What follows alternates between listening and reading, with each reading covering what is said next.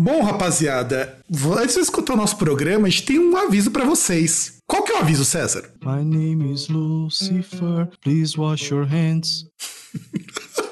Cara, eu acho que eu acho que eu continuaria essa música se fosse você, cara. Não, você não viu isso? Eu vi, eu, eu vi. não lembro exatamente. Foi, foi uma página. Do... É do Lucifer, a página do Dedicada Lucifer. ao- Foi o pessoal Não, não sei se foi do Lucifer. Não, foi do. do Black, dedicado ao Black Sabbath, do mas, Black é- Sabbath. mas a imagem era da banda Lucifer. Não, não lembro. Eu, eu vi só o texto mesmo, porque tinha na página, numa página do Black Sabbath que tinha isso, né? Lembrando NIB, né? Que aí, coronavírus, coronavirus. Coronavirus, né? É. Pior que vejo os caras, ai, Cardi B, não sei o quê. Mano, nem sei quem é, tá ligado? Também não, mas o importante é o seguinte, galerinha. Você que tá ouvindo, independente de qual for a tua idade, se não for essencial você fazer alguma coisa, não for que nem o César que, que é um proletário fudido e tiver que sair de casa, fica em casa pra não pegar doença e transmitir pros seus amiguinhos ou pros velhinhos que estejam perto de você. Principalmente, fique em casa porque você é um vetor. Você é um Aedes. Desculpa falar, mas sim. É, bem por aí. É é um Aedes tamanho litro, né? Isso, porque assim, o mais importante não é em relação à, à sua saúde, porque você fala, ah, mas eu não tô manifestando sintomas e tal. Continua controlando febre com sintomas ali que, que condizem com a doença, mas principalmente evitar o contato com outras pessoas para não transmitir para outras pessoas. Porque você pega uma pessoa que tá com a saúde vulnerável e se você estiver doente, essa pessoa vai morrer. Exato, você não precisa nem ser idoso pra dar ruim. E também cuidados básicos, gente. Cuidado básico de higiene que você aprende lá no ensino fundamental, pra quem tem mais de 30 anos, via lá no Ratimbum, que ele tá fazendo uma falta do caramba, que é lavar as mãos, mas. Mas lavar direito, mas assim, lavar bem, manter suas mãos limpinhas, sabão. com água e sabão, por favor. Pode ser qualquer sabão, não precisa ser sabonete bac- bactericida, que você vai pagar mais caro.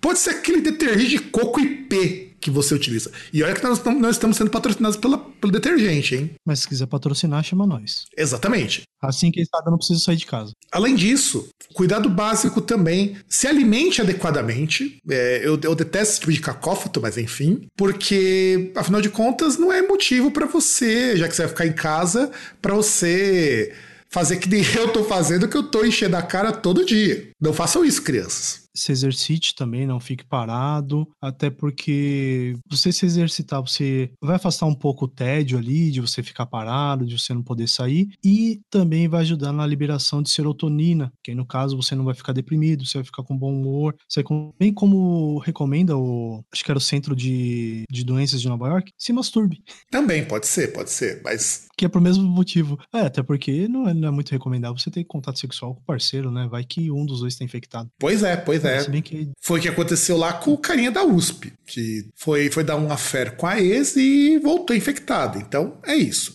E além do mais, Mas aí é questão de parceiro, né? Aí no caso é um imbecil. Não, mas se bem que aquele negócio, né? também aquele né, negócio, né, cara? cara? É, é, pau, não tem, pau não tem olho, pau não reconhece ex, essas coisas, ele simplesmente vê um buraco e sim. Exato. E aí, também uma coisa mais importante de tudo, gente, não estoquem comida sem necessidade. Compra aquilo que é necessário, evite ir ao mercado várias vezes e, principalmente, isso é uma dica leve pra vida, você vai economizar, principalmente se tiver família assim, criança e tal. Você vai ver que, mano, se você vai sozinho, você vai lá, você tem uma, prepara uma listinha, vê tudo aquilo que você precisa. Não vai ter criança enchendo o saco, tipo, ai, pai, compra isso aqui, compra o negócio do Ben 10. Você vai ver que você vai economizar pra caralho. Exato, não leva uma criança grande que vai olhar para aquela aquele relógio maneiro que custa, sei lá, duzentos e poucos reais, que você podia estar levando em leite. Mas enfim, não leve crianças, mas também não compre cinco carrinhos de comida que, se você mora sozinho, mora você e mais duas pessoas, porque você não vai comer tudo isso, caralho. Você não vai enfiar arroz pelo cu. É, Deveria, mas enfim. Deveria, deveria experimentar. Não que eu tenha feito, mas deveria. Mas assim, vai falando sério, gente. Não estoca comida, a gente ainda não tá precisando disso. Você deixa. Não, nem vai precisar. Nem não, nem vai precisar, o mercado não vai fechar. Então, você vai ter. Esse, é, principal, pode falar. Você vai ter comida, você vai ter bebida para você poder consumir. Talvez você não tenha, tal, sei lá, é, aquele seu restaurante favorito não vai estar aberto, foda-se, cara. Você tem que. Você pode comer dali um, dois meses, se o lugar não quebrar, evidentemente. Mas não compra tudo no mercado. Tem gente que só consegue comprar no dia do pagamento. E essas pessoas não tem tanto dinheiro quanto você, amiguinho ou amiguinha, que tá comprando seis caixas de papel higiênico porque provavelmente você vive com aquela diarreia fugida depois de tanto encher a cara. Só, só pode ser por isso. Ou compra, não, ou compra 90 ovos, que nem eu vi hoje, porque muito provavelmente você é fisiculturista, não é? Ou faz pompoarismo, né? Mas também. É, verdade, pode fazer pompoarismo, verdade. É, pompoarismo de pobre. É, e aqueles estabelecimentos que você vai precisar de coisa mesmo, que é farmácia, supermercado, posto de gasolina, essas coisas vão continuar abertas. Então, assim, você não precisa correr, você não precisa ir no horário que todo mundo vai estar tá lá, você não precisa passar com 10 carrinhos e encher a prateleira, porque ele vai continuar lá, ele vai continuar sendo abastecido. E não tem motivo para pânico, simplesmente tá todo mundo em casa, porque é pra dar uma parada ali, a, porque, né, nosso presidente é um imbecil. Por incrível que pareça, ele, ele consegue fazer os governadores de São Paulo, o governador de São Paulo e o do Rio se elegeram nas costas do presidente. E o governador do Rio, ele, os caras, todo mundo batendo palma, nossa, o cara tá fazendo um monte de coisa, mas é o mesmo cara que tá deixando a galera no Rio sem água. Exato. É, até ele é mais gente do que o que tá acontecendo na esfera federal. E é isso, gente. Então, é o nosso recado. Fique em casa se você puder. Se você puder também, peça pro teu velhinho ou tua velhinha ficar em casa para eles não adoecerem, porque o negócio vai ficar pior nos próximos próximas semanas, nos próximos meses, talvez. Tá previsto que abril e maio vão ser porrada pro coronavírus. E eu quero que a gente tenha ouvintes saudáveis e vivos. Vejam só. Você falou dos velhinhos, eu lembrei, lembrei da Mariana. Inclusive, beijo Mariana. É, um aviso aí pra, da faixa etária da Mariana, assim, não saiam de casa. Tem carros pretos passando na rua, pegando velhinhos para fazer sabão e álcool gel, tá? Repassem. É, exatamente. Repasse naquela rede que o pessoal acreditava em uma madeira de piroca que tá tudo certo. Tá tudo certo. Isso. E esse é o nosso recado, então. Agora você pode curtir o nosso programa, se você ainda estiver ouvindo. E nos vemos no próximo programa com o mesmo recado, porque esse recado vai ficar em loop, rodando em todos os programas até essa desse coronavírus reduzir de vez. Então, até mais, gente.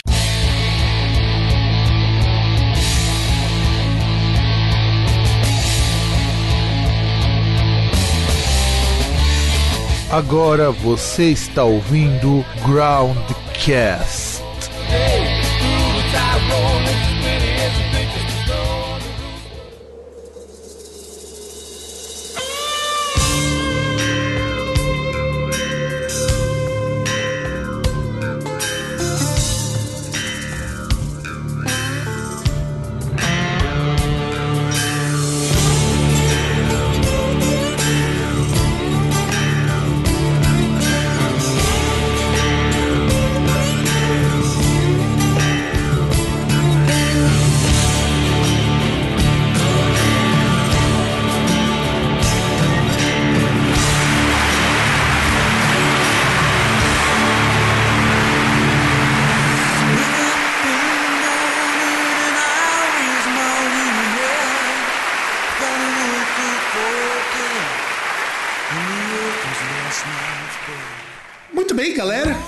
Estamos com mais um podcast do seu, do meu, do nosso querido Groundcast. Acho que é isso, né, César? Vou esquecer alguma coisa. Ah, é isso, né? Estamos aqui. Data, data estelar, é, ano, ano 1 DC, depois do Corona, né? Ou, ou, ou, agora pode ser também a segunda fase da era bosozoica. Também, que aí é, nós estamos naquela época, né? O, os ratos já pularam fora do barco, da, do barco da nau, da nau, como é que eu posso dizer? Bosominion, né? Da nau, agora da, da nau Brasil, cara. Afinal de contas, Brasil Não, acima de todos. Não, da nau Bosominion, porque Estados Unidos acima de todos. É verdade. É. Inclusive geograficamente, é. né? Isso. E aí o. Não porque a Terra é plana, mas é, já pularam fora os ratos, né? Dória, Witzel. E agora, essa semana, o Marreco decidiu nadar sozinho, né? É, que ele depois colocou as asinhas para fora e continuamos na mesma merda, que é esse estado que espero que quando esse programa for publicado, a quarentena já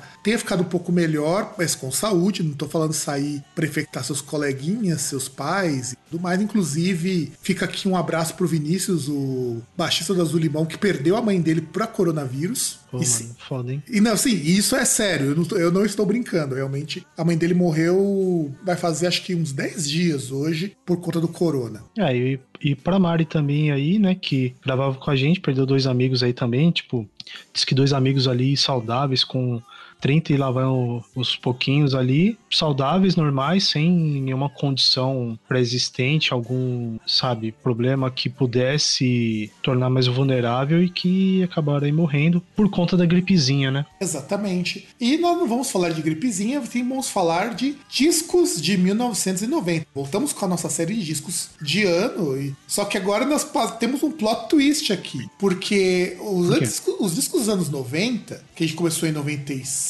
ou 97, agora eu não tô lembrando, tem que olhar depois, eles pegam, 96. a, eles pegam a ideia de que são 20 anos. Só que graças a 2020, agora nós estamos falando de disco de 30 anos. Ou seja, é coisa pra caralho. E eu resolvi acatar Não, uma. e- Antes que continuar, César, eu resolvi também acatar uma sugestão sua de comentar um pouquinho sobre a década inteira. Porque você tinha falado, seria legal que a gente comentasse um pouquinho sobre a década, a gente vai falar um pouquinho nessa primeira parte. Porque sim, esse programa será dividido pelo menos em duas partes, acredito eu. Mas prossiga. Bom, não entendi como assim essa parte da década inteira e como eu sugeri isso, porque eu não lembro. Mas o que eu queria falar é que, pô, agora sim, porque eu olhei aqui a pauta, os discos, nossa senhora, esse, esse programa vai ser legal. Só. Ah, agora você vai dizer que os Ah, outros não Anata. foram, seu filho da puta. Oh, mas, oh, desculpa aí, mas você pega aqui, tem alguns discos, por exemplo, tem pelo menos aqui umas. Tá, não vou dizer duas bandas, mas pelo menos tem uma banda que, tipo, os maiores sucessos estão no disco que a gente vai comentar agora. Ah, sim, que espero que, gente, que se a gente chegar até lá hoje, com certeza. Mas assim, década de 1990 ela é interessante porque você, a gente consegue pla- planejar duas coisas aqui. Coisa que nós não conseguimos planejar no, nas décadas com número em, que não era em zero. Primeiro, nós temos o, o período 1990 inteiro para comentar. Não vai ser o alvo desse programa, evidentemente, mas eu quero comentar algumas coisas. E outra, 1990 ele é o começo de um ciclo, porque é engraçado, pelo menos para a indústria da música, mas os ciclos sempre são de 10 em 10 anos desde da década de 70. Não quer dizer que seja exatamente do começo de 1970, 1980, mas sempre quando você tem aquela transição, a gente comentou no ano passado, no 79, que tinha muita coisa já mudando, muita coisa surgindo. Então, de repente, você começa a chegar em 1990 e você tem uma mudança social muito forte. Mesmo aqui no Brasil, muita coisa mudou. Então, é, é bem interessante quando a gente parar para analisar que de 10 em 10 anos a gente tem um- uma sacudida no cenário cultural que eu, eu particularmente acho bem interessante. É que dentro da, dessa divisão aleatória que a gente tem aí do tempo, né? Não, não digo aleatória, vai, mas essa contagem do tempo aí que nós temos, que é o padrão, é, você tem essa questão, né? De, por exemplo, você tem aqueles ciclos menores, né? No caso, porque, poxa, você vai lá, vem cada começo de ano, fala, nossa, vai mudar as coisas, tal, não sei o quê. E você tem esse período de 10 anos, assim, que, por exemplo, leva a pessoa, as pessoas a uma reflexão e tal, tem um período ali. Apesar de ter pessoas que contam lá, por exemplo, ah, onde você acha que você vai estar no período aí de 5 anos? Como é que você que vai estar? Mas tem essa parte aí do período de 10 anos. E sem contar que esse ano especificamente vieram várias mudanças, assim, importantes, é, geopoliticamente falando, inclusive. É, vamos então fazer aquele repeteco dos eventos de no- 1990, que eu fiz uma lista cronológica. Talvez esteja faltando alguma coisa, talvez. Mas olha quanta coisa legal começou a acontecer em 1990. Então, isso aqui o Groundcast deixa de ser um pouquinho o lado de programa de música e vira um lado de pseudo-história. Então, Ah, quase um. um- vai, vai virar o Fábio Castanhari agora, é isso? é, eu, eu queria comparação melhor com o cara do xadrez verbal, mas que, que seja, vai. Não, é porque você vai virar pseudo-história. É, verdade, verdade. Ou, ou vai virar aquele gaúcho lá. Como é que é mesmo o nome daquele arrombado? Ah, não importa. Mas assim, no começo do ano, de, em 1 de janeiro, você tem a Polônia saindo lá da União Soviética e do Pacto da Varsóvia. Então, isso é interessante porque o começo da década de 90 já está marcando praticamente o fim da Guerra Fria e o começo, vamos dizer assim, do que vai ser o período que dura até hoje, mas com ressalvas. É que a desintegração, né, da, da União Soviética, né? Exato, foi. A desintegração ela começa antes, ela começa uns dois, três anos antes. Mas a saída da Polônia é muito marcante porque é o primeiro país que se diz: olha, estamos fora do socialismo soviético, que já nem era tão socialismo assim. Vamos, vamos convir que o, que o Yeltsin lá, aquele filho da puta, já tinha botado tudo pra perder e que o diabo É, que já carrega. tava uma. Já tava numa.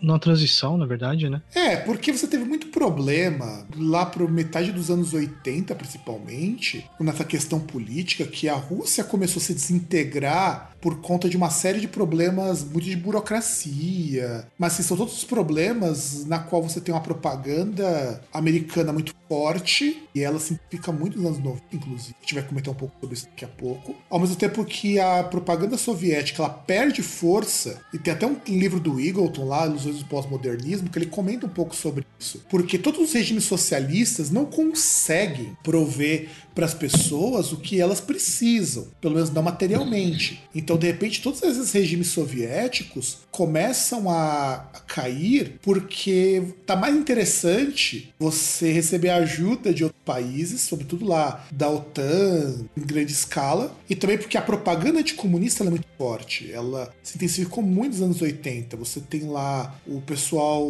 sei lá, você imagina, por exemplo, você vai assistir a Fantástica Fábrica de Chocolate, que é, um, que é um filme da década de 80 se eu não estou enganado. Ele tem uma puta propaganda de comunista ali. Então, de repente, o comunismo é visto como um vilão, mesmo tendo conseguido muito mais coisa do que os Estados Unidos, e aí dá nisso. E a Polônia falou: não, não cai fora, por isso que a Polônia também é um paísinho de merda, só para pontuar aqui, na qual os caras são ultraconservadores, ultra-ortodoxos, permitem neonazi e só a favor do aborto. É, que na verdade, assim, né? Começou, teve a, o ponto simbólico e até vai ser. É, a gente vai voltar nesse episódio episódio aí, que é a queda do Muro de Berlim, começou em novembro de 89, né? Então já, já foi o primeiro, primeiro ponto ali em que com Gorbachev já começou a, essa parte aí de, de transição, né? E também aquele negócio, né? Porque, por exemplo, ao contrário da Rússia, pelo menos assim, bom, dentro dos meus poucos conhecimentos de história, são poucos os países que conseguiram fazer a transição da própria, que a própria Rússia conseguiu, que é sair de, tipo, assim, de uma economia, de um sistema praticamente feudal para uma indústria desenvolvida, altamente desenvolvida. Então, basicamente nenhum. E todos eles dependiam da, do apoio da, da Rússia em si, né? Do, da União Soviética, todos os estados que vieram depois aderir, né? E sem esse apoio, acho que só a China mesmo que. Mas a China conseguiu depois, né? Mas. É que a China seguiu um caminho diferente. Aí. É que no caso da China você teve lá o, o período que eles se livraram da dinastia para implementar o, o, comunismo lá do uhum. Mao Tse Tung, mas eles foram para outro caminho. Mas eles também se desenvolveram porque eles eram amigos das, dos russos, mesmo tendo muita divergência. A história da Rússia é muito, é muito ah, importante nisso, mas é bem legal. Ah, mas é também porque, pô, eles são vizinhos fronteiriços, né? E a gente há de lembrar que não só por aqui, mas em outros locais, vizinhos ali nem sempre se dão bem, né? Não é só você e o seu vizinho aí que fica dando sarrada no ar aí, é, no, no, apartamento de cima e puxando um beck. É, exato. Tem outras pessoas também, até os países também tem esses problemas aí, né? E, e assim, tirando Rússia e China, eu, eu não consigo lembrar de um outro país que esteve dentro do contexto soviético que deu esse salto a ponto de chegar numa tecnologia, numa indústria de ponta, uma indústria que pudesse é, tornar o país assim ter uma economia pujante assim é, independente. Por exemplo coisa que o Brasil não tem só para lembrar. Exato. Só um e, exemplo. e que se tiver não tivesse acontecido a ditadura com certeza nós teríamos e aí Estados Unidos estariam como, como o pessoal diz sendo botados para mamar. É isso que teria acontecido. Mas aí só um lá também que aí falando essa parte de indústria que é igual veio a notícia hoje que a Boeing desistiu da compra da Embraer. Pois é, pois é. Ah, ah, só notícias boas. Notícias boas. E dia isso 3... não é irônico. Dia 3 de janeiro, aconteceu também um episódio que é muito importante, que é a invasão do Panamá pelos Estados Unidos para depor o Manuel no... Noriega. E assim, esse é o final daquele plano americano de dominação das Américas ao... mais ao sul, que inclusive a gente tinha acabado de sair do período ditatorial, e aí ele vai tomar o controle do Panamá e manter o controle até hoje. É uma coisa meio parecida com o que rola no México, sabe? Não é parte dos Estados Unidos, mas meio que eles têm lá o... um controle político muito forte. É, na verdade eu acho que. Ah, não, que na verdade Porto Rico é, é praticamente um estado americano, né? Sim. Mas Porto Ou Rico assim, entra no mesmo caso. É o mesmo caso do Porto Rico. Ah, sim, sim. É, é, é que México, teoricamente, ainda é independente, né? Agora, não, Porto não, Rico tam... não. Porto Rico tem influência, tem influência, assim, ferrada. No, no México também tem agora nos, no último governo que entrou que o, que o cara tá entrando em atrito com o Trump, que a coisa deu uma melhorada nesse sentido. Aí no dia 20 de janeiro, é, é, é, vamos continuar aqui pra gente não se alongar. Que atualmente quem controla é cartel, né? Mas vamos é, exato. Você tem mais um episódio da Guerra Fria, porque já estamos no finalzinho da Guerra Fria aqui. Você tem as tropas soviéticas ocupando Baku, Azerbaijão, e eles decretam o estado de emergência hum, por intermédio do Mikhail Gorbachev. E você teve, sobretudo nesses países, que foram tomados pela União Soviética uma insurreição que ela foi sim alimentada pelos Estados Unidos, né? Na qual 130 manifestantes foram mortos pelo exército russo. Isso pegou muito mal na época, porque o comunismo já não estava lá muito bem visto e já não era nem tão comunismo assim mais, do Gorbachev. Depois de Gorbachev mata 130 manifestantes que querem independência do país, e aí o negócio fica feio. É, e tipo, logo depois da Polônia se tornar independente, né? É, exatamente. Não é independente eles sempre foram, eles só não fazem mais parte do mesmo bloco. Não, ah, independente totalmente. Não tem, tipo, tá lá, assim, a sua própria sorte se determina ali como vai de qualquer forma. Não tem nenhum tipo de, de vínculo, de obrigação. Nem de apoio. Não, sim, eu entendo. É porque a forma como a União Soviética era organizada é um pouco diferente de imaginar que era um, um Estado gigantesco, mas eu entendo a colocação, ela faz sentido. É, é, é, é, assim, mal comparando, é mais ou menos o que é hoje em dia a União Europeia. É, a União Europeia é, um estado, é a resposta para a União Soviética. É a resposta da, da Europa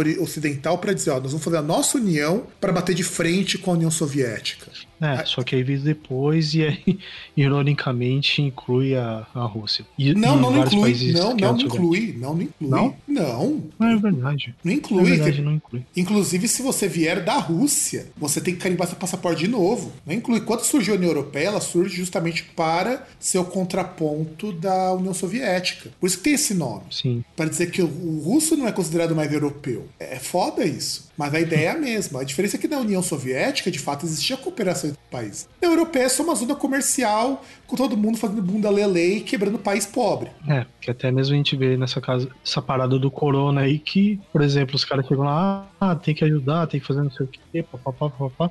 Aí já chegam os caras assim mais, mais ricos e falam: opa, não, não é assim que manda toca. Exato. Como assim dá dinheiro? Exato, exatamente.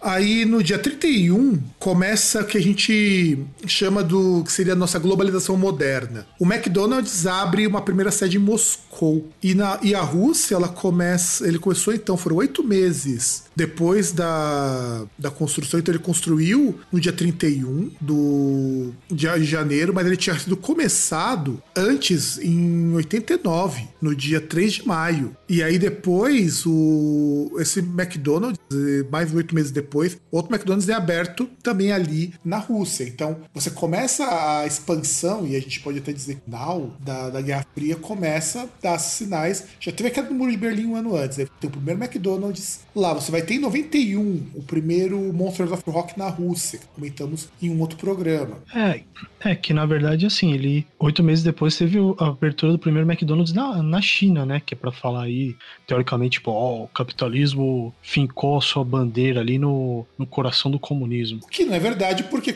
a China continua botando todo esse pessoal pra mamar. A verdade é essa. É, apesar dos pesares, né? Não, não, apesar não, isso é fato. Não, não, tudo bem, mas o problema é o seguinte, né? Entre outras coisas, você ter exploração de trabalhadores como tem aí para produzir. É, mas, cara, você sabe. Bagulho que, então, mas você sabe que isso já mudou muito nos últimos 10 anos, cara. Você tem. Hoje, eu tava até lendo uma matéria num, num site sobre notícias da China. Hoje, um trabalhador médio na China já ganha mais do que a gente. Que empresa Mas que, então como é que. Empresa Sim. que explora são empresas privadas, por incrível que pareça. Empresas Sim, que... não, não, é isso que eu tô falando. Porque assim, não adianta nada você falar, tipo, você tem ali, os caras ganham, mas, por exemplo, você tem umas empresas arrombadas da vida com a maravilhoso outsourcing, né? Terceirização, que aí você pega a maravilhosa empresa da maçã, que vai lá e tem que colocar rede no, nas janelas ali, no, nos prédios, porque senão o trabalhador se suicida, se joga pela janela para morrer. Então, e você tá ligado que esse cara da Foxconn que fez isso daí aí ele foi preso, né? O diretor foi preso. Porque na China é Sério? assim, cara. Sim, foi preso. Ah, tem que ser, porque. Não, então, mas o problema é o seguinte: você chegar num ponto que o cara ele, ele se mata, por- porque, porra, você tinha empresas lá, empresas privadas, que o cara, pô, o cara trabalha de fralda porque ele não pode parar de trabalhar pra ir pro banheiro, no banheiro. Então, cara, mas é aí que entra o como eu falo do problema da, da desinformação. Quando você pega os veículos do pessoal, pessoal que tem um contato com a embaixada, que vai pra China com alguma frequência, uma amiga minha trabalhou um tempo lá, inclusive, falou, cara, a visão que o pessoal tem aqui é diferente do que é lá de fato. Quando eu vejo, eu vejo até um, uma youtuber que ela é chinesa e ela mora no Brasil, ela conta como que é a China. Cara, a China é muito melhor do que aqui em muito aspecto. O que choca o ocidental é o seguinte, é que você tem que pensar China ou você tem que pensar Taiwan. Também é China. Muitos problemas também acontecem em Taiwan, que seria a China capitalista. Por isso que é uma bosta. Sim. É, seria a chamada China insular, que eles chamam. Porque é, é até engraçada a história de Taiwan, porque Taiwan é, tem um governo próprio, mas é o governo da China. É, é um país com dois governos. É muito louco isso. Porque a China falou: ah, beleza, vocês querem ser capitalista? Então seja. E é o país mais bosta que tem pra morar, cara. Lá você tem uma exploração hardcore, porque lá não tem direito trabalhista. Não que na China ainda seja uma maravilha, mas você tem muito mais chance de, como profissional, você ter uma vida razoável lá na China do que tem aqui no Brasil. É só você ver Não, por mas eu exemplo. digo. Só você ver agora dessa coisa da Covid-19. Não, então, sim, que os caras travaram tudo lá, para tudo, foda-se. Não tem, não tem lobby, nada, e aí agora que estão voltando ao normal, né? E eles conseguiram 10 dias sem mortes na data desse programa. Então chupa a União Europeia. É, chupa mundo, né? Porque a- até no trabalho eu vejo, né, que por conta de todos esses problemas aí, tá. O, o capitalismo maravilhoso tá tendo várias, várias. tá entrando em parafuso, né? Porque é, é foda, ah, você tem a, a globalização, o mundo conectado e tal. Mas, tipo, tem só um lugar onde se fabrica tudo. Aí esse lugar para de produzir, o que acontece? É, isso é verdade. E aí, se- e se conta também, nós temos Vietnã, que nós comentamos no, no, acho no ano passado sobre a guerra do Vietnã, inclusive. Vietnã, um grande abraço, tem 50 e poucos milhões de pessoas e total de zero mortes de Covid-19. E é um país mais pobre que a gente. Agora vocês, agora vocês Ah, têm mas que. depende do que. Não, eles são mais pobres, eles têm muito menos dinheiro. É um país. Embora eu conheci uma moça que ela visitou o Vietnã e falou que ela é muito bonito. Não, mas depende da sua definição de mais pobre. Tipo, os caras têm casa pra morar, tem gente morando na rua. Porque, Tem. tipo, se não tem gente morando na rua e Pior as pessoas que- têm casa pra morar. Não, pior que tem, mas, cara, é muito menos que o Brasil. Imagina como que um governo socialista, num país que não tem recursos, consegue fazer com que uma minoria precise passar fome. Isso é de se admirar. Não, então, então não é um país tão mais pobre assim. Não, ele é. Não quer dizer que as pessoas sejam miseráveis. É diferente. Entenda que quando a gente fala de dinheiro, a gente tá falando de políticas públicas. É o que, por exemplo, o Brasil podia ter implementado, que é um país rico pra cacete. Nós somos a oitava economia do mundo e não fazemos, porque a gente prefere dar dinheiro pra banco. Sim, porque todo mundo sabe que é um empreendedor que gera, que gera riqueza.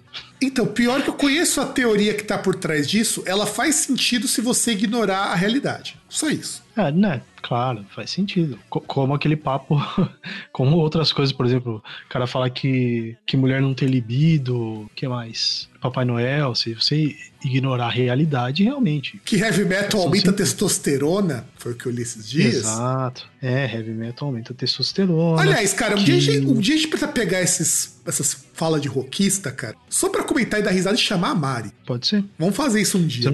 Isso aí, eu tenho que chamar o, a nossa parcela do grupo de risco. Exato, porque é, isso merece um programa à parte. Então vamos lá. Dia 11 de fevereiro, o Nelson Mandela ele é libertado depois de 27 anos de prisão. Ou seja, o Lula foi um pouquinho mais rápido que ele, então você não pode fazer comparação não, amiguinho. Ah, não, mas não dá nem pra comparar, sinceramente. Não, mas o caso. Mas o do Mas a, a trajetória deles, por incrível que pareça, é igual. Inclusive, são dois grandiosíssimos conciliadores de classe. A diferença é que o Nelson Mandela passou mais tempo de cana e, e, e, não- e tinha todos os dedos. E era negro.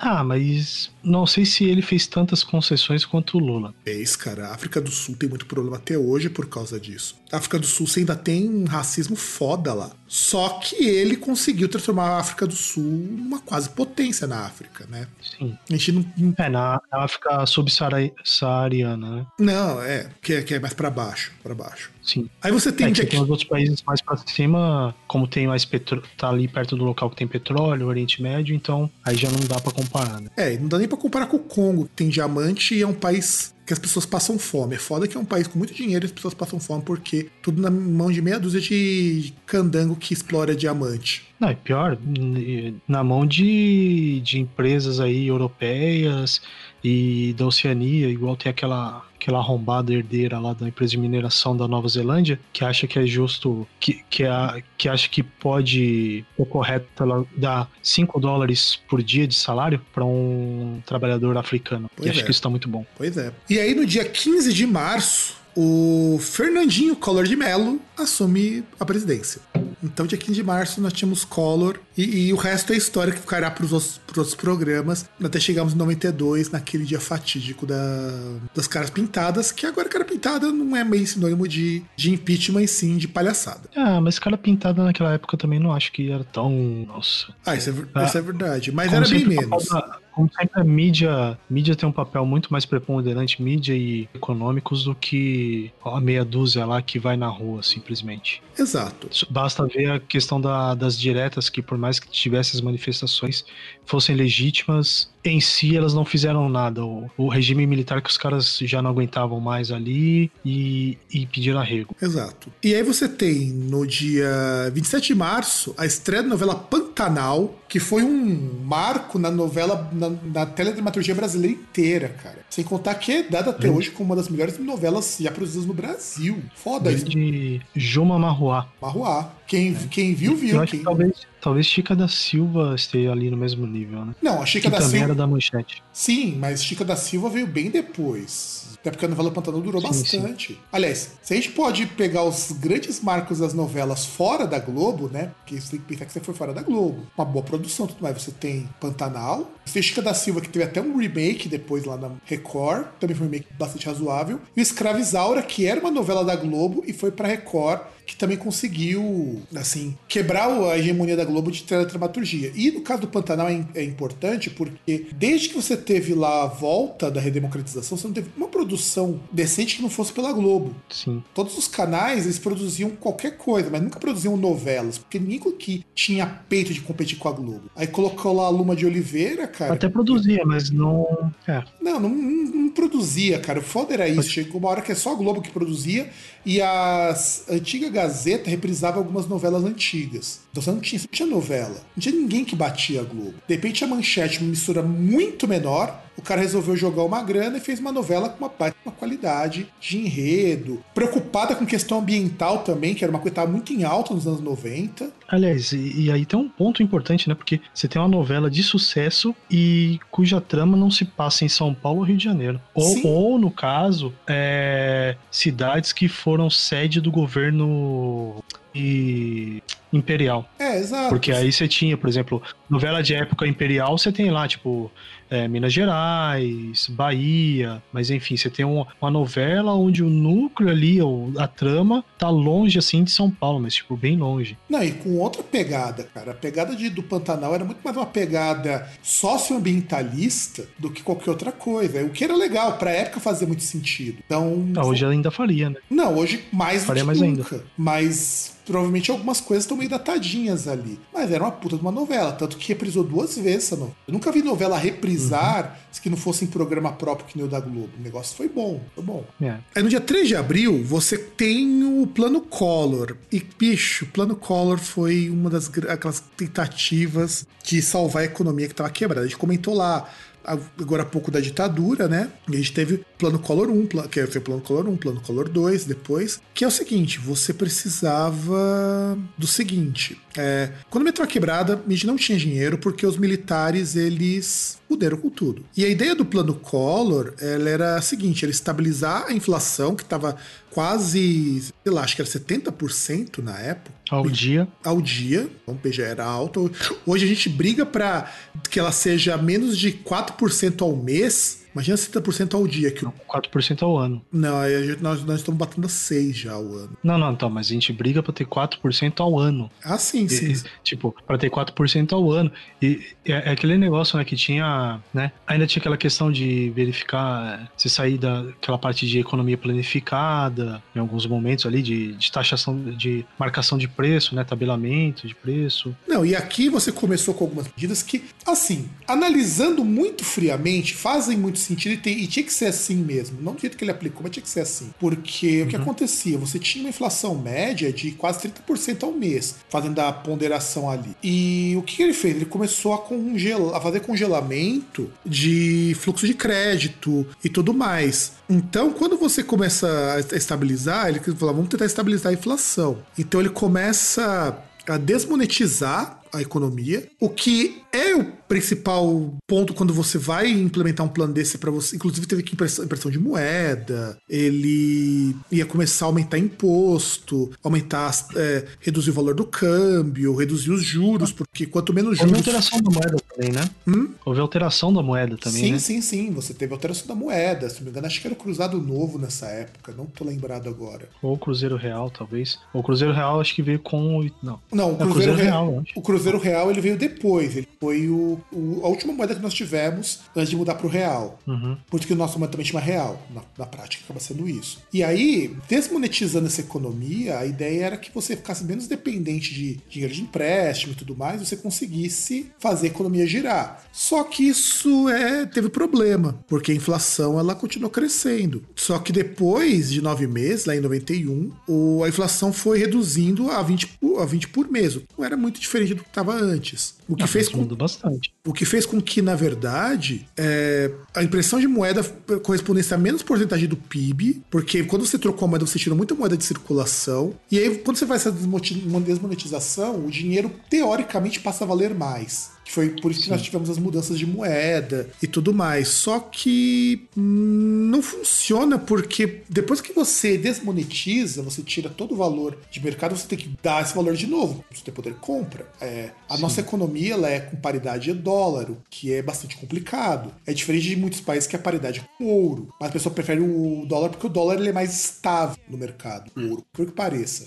Sim. Porque o ouro, ele sobe todo dia. O problema de você trilhar a economia a ouro é que o ouro sobe todo dia. O dólar não. É, como qualquer commodity, ela é mais tem, é mais uh, tem maior variação, né? mais, mais volátil, né? É, por isso que o, o Silvio Santos sempre falava que ia dar em barras de ouro ele muito mais do que dinheiro, porque um tanto de ouro, daqui um mês já vai estar tá valendo mais, porque o ouro ele sempre, sempre valoriza. O ouro é uma das poucas, aliás, metal raro é uma coisa que sempre valoriza. Então, você tem uma coisa que hoje vale, sei lá, você tem 200 reais de ouro, provavelmente daqui um ano você vai ter 220 e, cara, uma valorização muito alta. É, porque é aquele negócio, né? Você tem um recurso que é limitado, que você não consegue uh, aumentar a disponibilidade no mercado pura e simplesmente. Não é igual petróleo que você pode simplesmente extrair menos. É, exato. Não que o ouro você não possa explorar menos, mas o ouro é uma outra pegada. O ouro, a utilidade dele uhum. é só para ter valor, não é? Não tem uma utilidade uhum. como produto igual o petróleo. Você não usa ouro é. na prática. É, é, sim, sim, sim. Que ouro talvez você use um pouco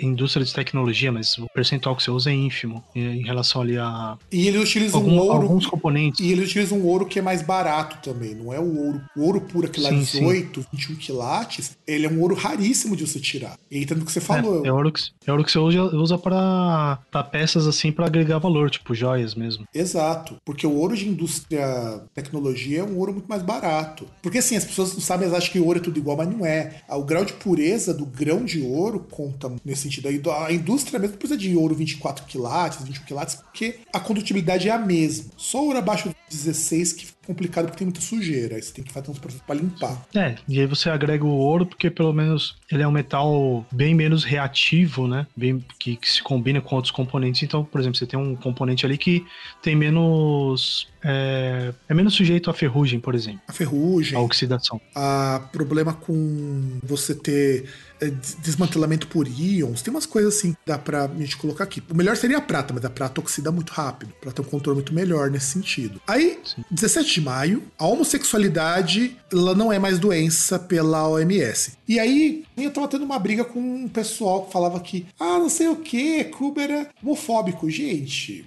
ser gay deixou de ser considerado doença só em, nove... só em 1990. Faz 40 anos só. 40 não, 30 anos. Que você ser gay. Vai tomar no cu, cara. Eu não tenho 40 anos, vai se foder. 30 anos que ser gay não é doença. Então, o que, que se fazia com o protocolo médico? protocolo que você assume quando você pega alguém doente. Você vai tentar tratar. É errado? Pra caralho. Pra É, caralho. tipo, psicoterapia, dependendo do- dos locais ali, você vai ter a psicoterapia, você pode ter tratamento de choque. É, né? exato. Isolamento. Lobotomia. É, que foi o que fizeram lá com o Turing, né? Grande pai da Sim. informática, que grande decodificador dos códigos da Segunda Guerra morreu porque era, porque era pederasta. Gosta foda. Sim. Aí demorou quase 100 anos pros caras. É, quase 100, vai. Uns 70, 80 anos pros caras chegar e pedir perdão. Falar, ó, perdão pelo vacilo, hein? Pois Desculpa é, aí. cara. Foi mal Foi aí. mal. Tentamos te corrigir pra virar hominho. Foi mal aí. Mas faz 30 Ó. anos que Serguei deixou de ser doente. Isso. Desculpa aí, parça. É nada pessoal, tenho até amigos que são, mas.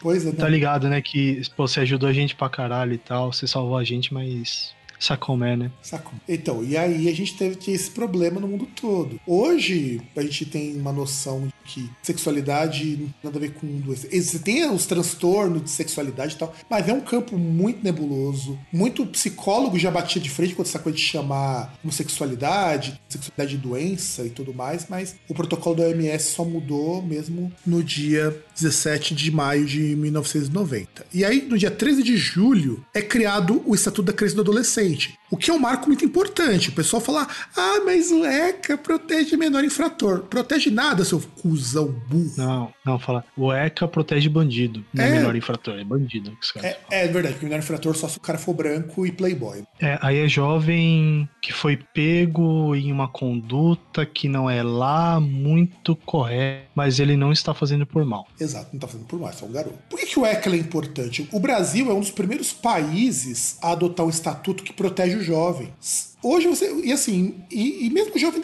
jovem criminoso que acaba tendo que entrar por razões sociais. Se não fosse o ECA, esse cara tava morto da prisão. Não faz sentido você pegar um jovem desassistido pelo Estado, pela sociedade, e mandar ele ficar junto de um monte de preso, cara. Preso maior de idade, que pode cometer tudo quanto é tipo de violência com ele. Faz o menor sentido. Aliás, se não, se não fosse o ECA, você viu a criança sendo espancada em casa, simplesmente não aconteceria nada. É, hoje ainda acontece muito pouco, mas aconteceria muito menos. Se não fosse pelo Então. ECA, o direito ao estudo não existiria. Você que tá. que consegue ler escrever e tem menos de 30 anos, você só consegue fazer isso porque existe o ECA. Sim. Não, então, mas, mas eu digo assim, por exemplo, você tem ainda a possibilidade de comunicar o serviço social, eles entrarem ali em contato, verificar tal, tudo certinho, e não havendo, verificando ali que não há possibilidade da criança ficar lá, ela fica, segue sob tutela do Estado. Antes não tinha isso. Não tinha. Ele estava lá ao, sua, ao, ao ao sabor da sorte. É, e sem contar o seguinte: o ECA ele é muito importante até mesmo para definição de políticas de crescimento, de controle, de controle e de mapeamento da população. O que acontece é, ele não é seguido como,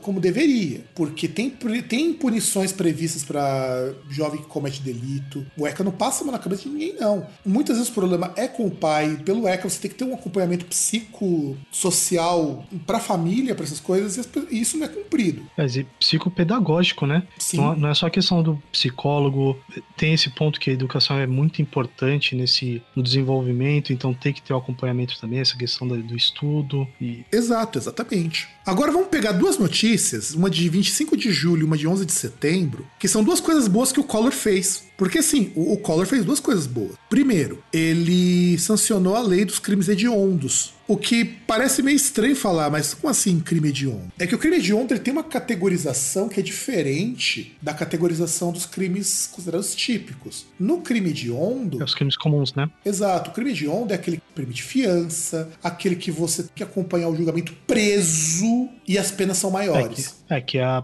tem a questão da prisão preventiva, né? Que aí você, consegue decretar ali e sem. Né, você tem a justificativa ali, no caso, né? De perigo à sociedade e tal. Exato, o crime você de consegue onda é, é, é, é foda, cara. Tanto que o primeiro. Tanto que ele considera o crime de onda, assim, a. Vamos dizer assim, standard é o assassinato, é o homicídio. O homicídio, com intenção de matar, ele é considerado hediondo. É, com, com a intenção assim, né? A intenção sem, sem nenhum atenuante, né? Por exemplo, deliberadamente, né? Por Exato, exemplo, você você, che- def- você defendeu uma, você defendeu a pessoa e querer matar um agressor para defender a pessoa não entraria porque tem um atenuante ali que você tá é, legítima defesa e tal, mas tipo, a- a- até porque tem aquela questão das categorizações também, né? Que são os tem os agravantes, né? Tipo, motivo torpe, Sim, é, sim, sem sim. possibilidade de defesa. Não, sim, aí você vai ter esse debate. O standard é o homicídio. O homicídio, ele é. Assim, eu quero dizer o que é o crime hediondo modelo. É você matar outra pessoa. Que é muito, muito do direito romano e tudo mais, que é, é foda isso. E a partir daí, todo crime que entra, ele é comparável a um homicídio. Então, o que, que nós já temos como crime hediondo? Temos o estupro, que é um crime hediondo e faz muito sentido. Faz muito sentido que seja. Você tem Sequestro.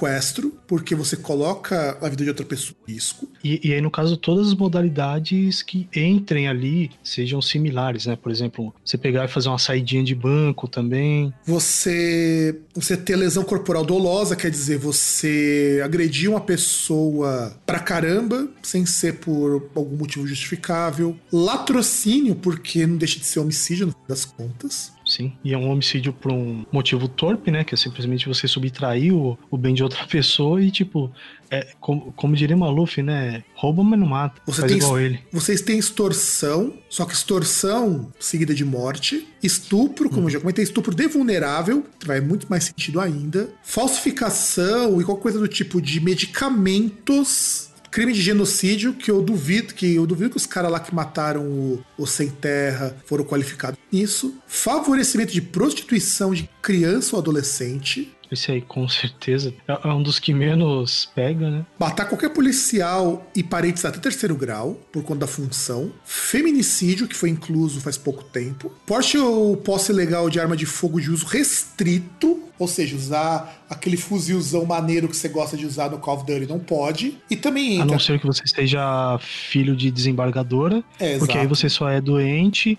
e mesmo com munição de metralhadora .50 e quilos de, de droga, né? Você só é levado para uma clínica. Exato. E aí entra tráfico de entorpecentes. E isso é, é por isso que foi muito importante a lei da descriminalização do usuário, que não é cumprida como deveria, mas isso é muito importante porque quem usa não tá vendendo. A ideia é essa. É, é que na verdade é, tem sim, aqui tem a escala Pantone de tráfico, né? Você avalia ali pela cor se a pessoa ela é, trafic... ela é usuário ela é traficante. Exato. Tortura, entrou nisso daí, em crime de ouro. E tem o terrorismo, inclusive com a lei terrorista da Dilma, que criminaliza o movimento social. Valeu, Dimani. Valeu mesmo. É, pra galera que. Ah, nossa, saudades. Aham, claro, saudades sim. Olha, valeu mesmo, lei antiterrorismo que só fudeu com a gente. Legal pra caralho. É, aquelas leis oportunistas pra, pra ter Copa do Mundo, né? E, e a galera só mete o pau no Ronaldo que falava que não se faz Copa do Mundo com hospitais. Pois é, pois é. E aí você tem também a criação do Código de Defesa do Consumidor com alguns vetos que teve o código original que tinha sido implementado. Isso também é super importante porque, vamos ser bem francos, no Brasil a empresa não respeita o consumidor. Exato. Porque a pessoa sabe que, inevitavelmente, alguém vai comprar produto. Não é que nem nos Estados Unidos, que existe um código de defesa do consumidor, mas você não precisa seguir. Porque, meu, se você. Primeiro, o produto é barato. Pro padrão deles é barato. Segundo, ah, fez um produto ruim, eu tenho 50 iguais que fazem a mesma coisa. E, e o importante é que você simplesmente mete processo no cara, ou a, a lei relativamente rápida e a punição relativamente severa. É, não, e o Código de Defesa do Consumidor, eu acho ele um dos códigos muito mais importantes nesse sentido de relação consumidor e empresa, porque você tem muito menos burocracia para resolver as coisas. Sim. É, é aquele negócio, né? Só pensar que assim, por exemplo, você tem um fornecedor de qualquer coisa. Se você tem um problema e, e é verificado mesmo que é um problema, é, ele tem 30 dias para solucionar. Se ele não soluciona em 30 dias, aí você tem a opção de, tipo, por exemplo, se for um produto, um bem, du- um bem durável, você pode pedir a troca ou pode pedir a devolução do valor. É, não, você E aí a batata quente fica pro fornecedor. Porque você não tá pedindo nada de excepcional, tá pedindo o que é seu, sabe? Então eu acho que o Código de Defesa do Consumidor, e o nosso é muito bom também. Pena que ele não é seguido, mas ele é muito bom. Pena que as empresas e o consumidor no Brasil são cada um uma pilha de bosta. É, o consumidor médio que conhece parcialmente os direitos e a empresa que ignora todos eles.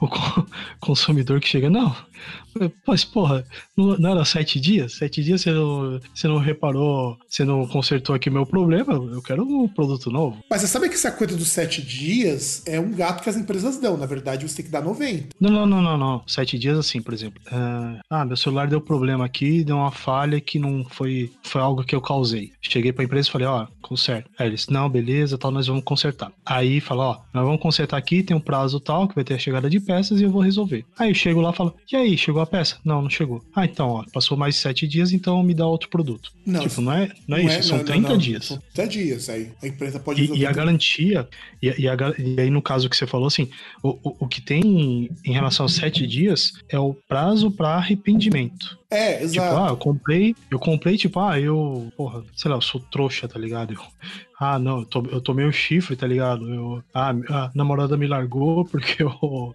sou um, um foda ruim e por isso eu fui e comprei um negócio que eu não consigo pagar. Você comprou uma Ah, betoneira, eu desisto. né? É, eu desisto da compra, desculpa aí pelo. Per- peço perdão pelo vacilo, eu quero devolver. Se tá dentro de sete dias, você pode devolver.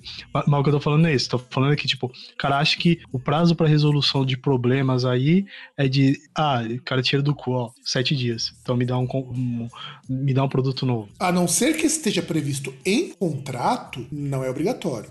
É, mas geralmente não tá. É, Não, Pra estar previsto em contrato é, é, é coisa que é, por exemplo, é prestação de coisa, por exemplo, geralmente negócio de empresa com empresa e ainda assim não, não é contrato meia boca, são coisas assim de alta complexidade talvez, ou volume aí financeiro enorme, É, é. enfim, coisas do É, tipo. não, eu assim, preto só coloca o mínimo e a verdade é essa. Bom, você tem então no dia 3 de outubro a reunificação da Alemanha depois da queda do Muro de Berlim. Então aqui já podemos dizer que o comunismo soviético estava indo para as cucuia, para no ano que vem já não ter mais. No dia 21 de novembro é lançado o Super Nintendo, que no Japão é o Super Famicom. Que é assim que apareceu na propaganda, cara. É muito.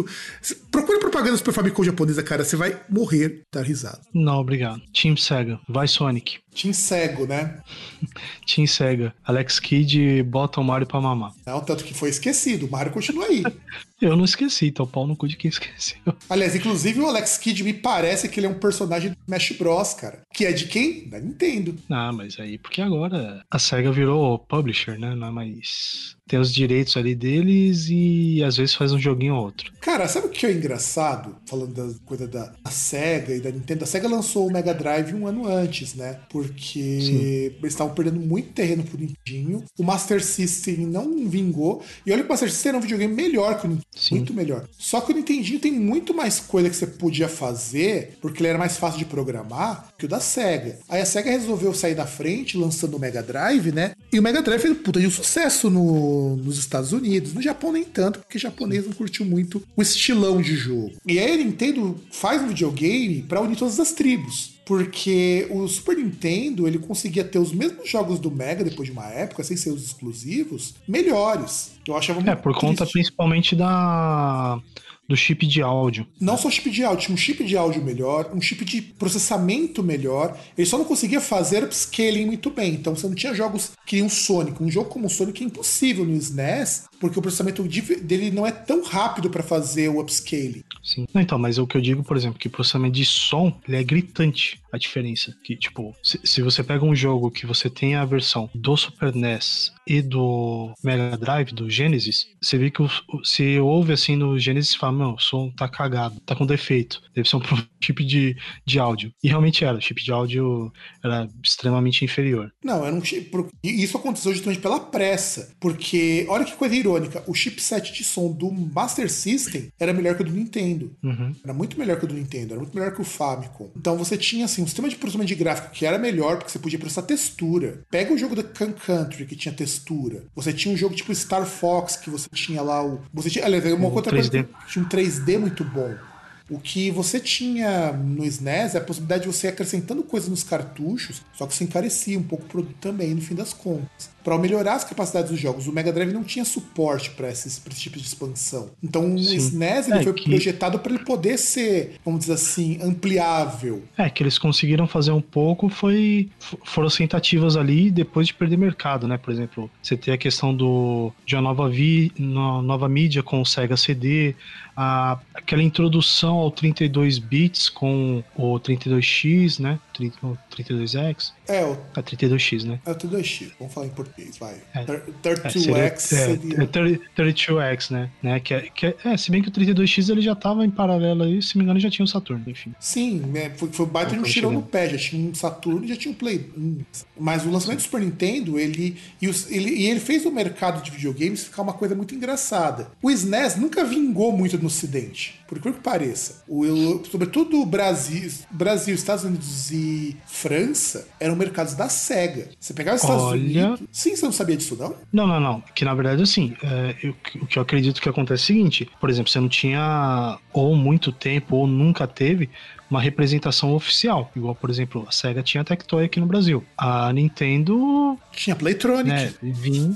O Super, É, Nintendo chegou no. Brasil, o Super Nintendo chegou no Brasil quase um ano depois pela Playtronic. Então tinha uma representação. aqui. O que acontece é que é o seguinte: primeiro que o Master System vingou nesses países. Brasil é um país que consumiu muito Master System. Foi o primeiro videogame original a chegar no Brasil ainda na época da ditadura, finalzinho da ditadura. Então você tem o Master System que já tinha um público cativo. Sonic era um sucesso. O tanto é que você tem uma coisa, tem até uma revista da Old Gamer que fala sobre isso. O padrão de jogo japonês não agradava as pessoas. Era muito RPG, era muito jogo de puzzle. E não é isso que o. Pesca. Pesca, sabe? E não é o tipo de coisa que as pessoas aqui curtiam. As pessoas queriam jogo de ação. A coisa só deu uma melhorada quando começaram a chegar os jogos de luta aqui. Porque os de Mega saíram primeiro porque a SEGA tinha meio que uma exclusividade com a Capcom. Mas depois que saiu o Super Street Fighter, cara, aí as vendas de SNES começaram a crescer. Porque, meu, é muito melhor o Street Fighter do SNES do que do Mega Drive. Sem contar que o do Mega Drive você tinha que comprar um outro controle que não vinha com console, com um controle de seis botões, que, ironicamente, o direcional era uma bosta pra usar, mas o- a disposição do- dos botões era muito melhor pra jogar Street Fighter. O direcional do Mega é muito Ah. ruim pra dar golpe.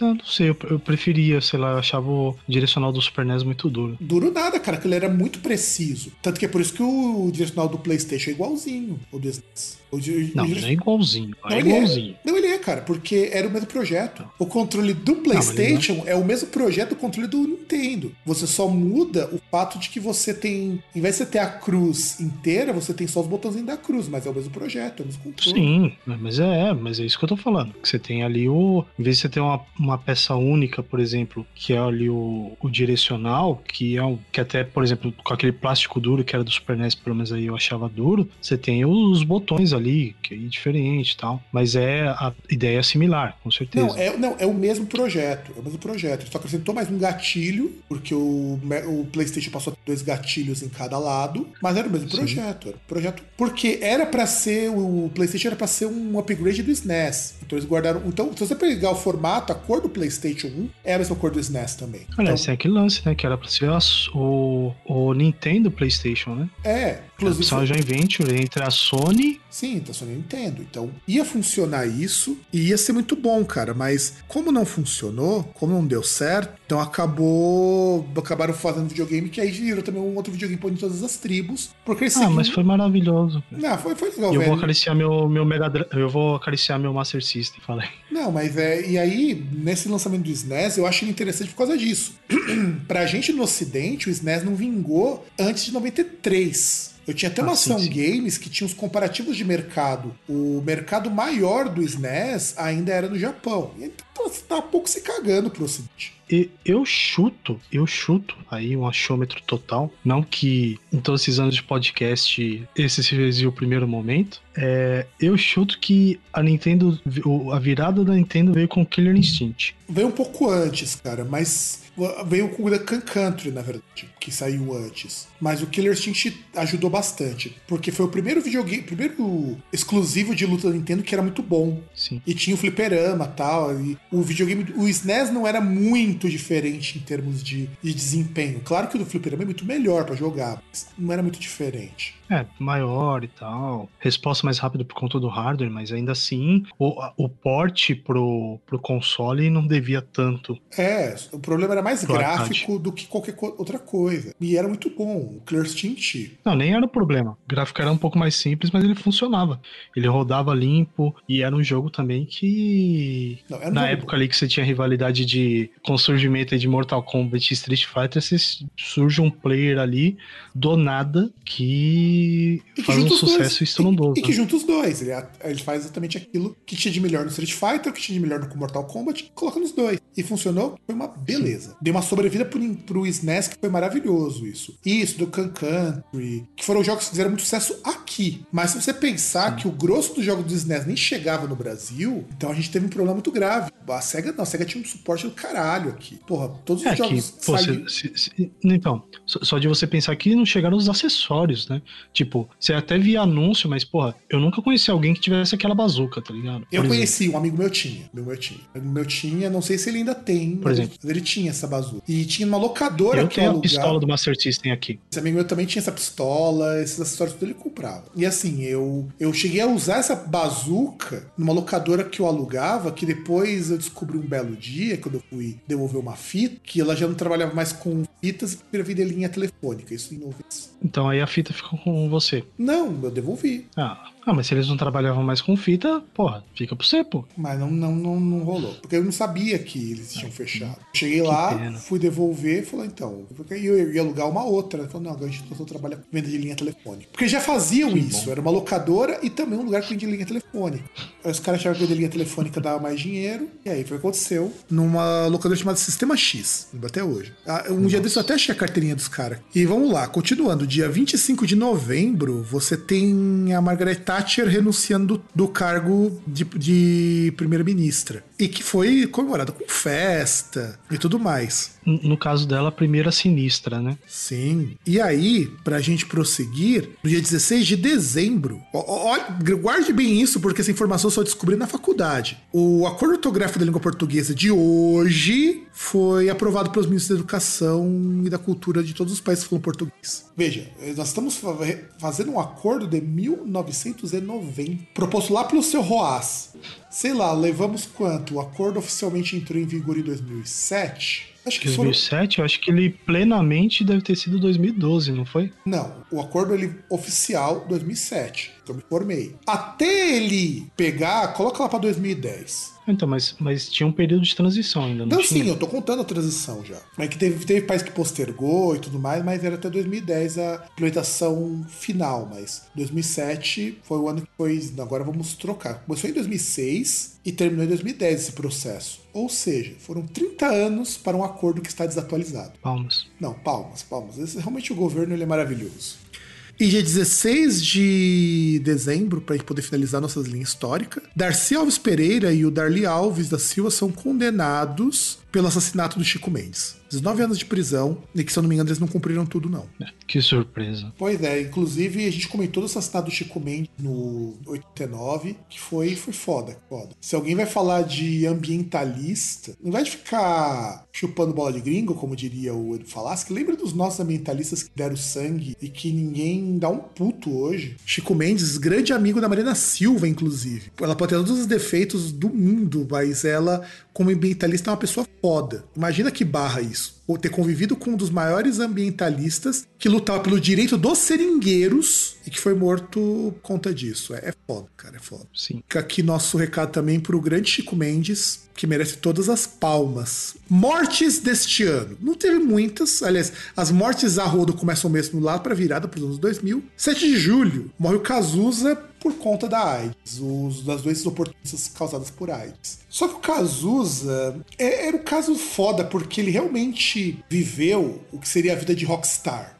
É o Vida Louca. Não, e sem contar o seguinte: era uma época em que quem não pegou AIDS não pegou por sorte. Porque todo mundo tava nessa daí. O Cazuza foi um dos primeiros grandes artistas no Brasil a morrer em decorrência da AIDS. Aliás, essa passagem do de 84, 86, 87, até metade do- de- dos anos 90, a gente vai ter muito artista foda morrendo em decorrência da AIDS. Você tem o Klaus Nome, você tem o Fred Mercury, você tem mais gente que vai morrer porque você não tinha os tratamentos bons, como a gente tem hoje, que você ter AIDS, você vai morrer, sei lá, daqui 20 anos. 20 anos até eu posso. É, que era uma. que antigamente era uma sentença de morte, né? Não, e, e você chegou a ver as fotos finais que tiraram do Zusa e dos últimos shows, como ele tava acabado. do- da- acho que ele tava com pneumonia quando ele morreu. Chegou a ver pneumonia ou Não. coisa. Cara, era muito. Ele tava muito, mas muito. E, e assim, ele era um cara que usava droga, transava com todo mundo porque era bissexual. Então, bicho, o negócio foda. Negócio É, foi o cara que viveu sexo, drogas e rock and roll a- ao pé da letra, né? da letra.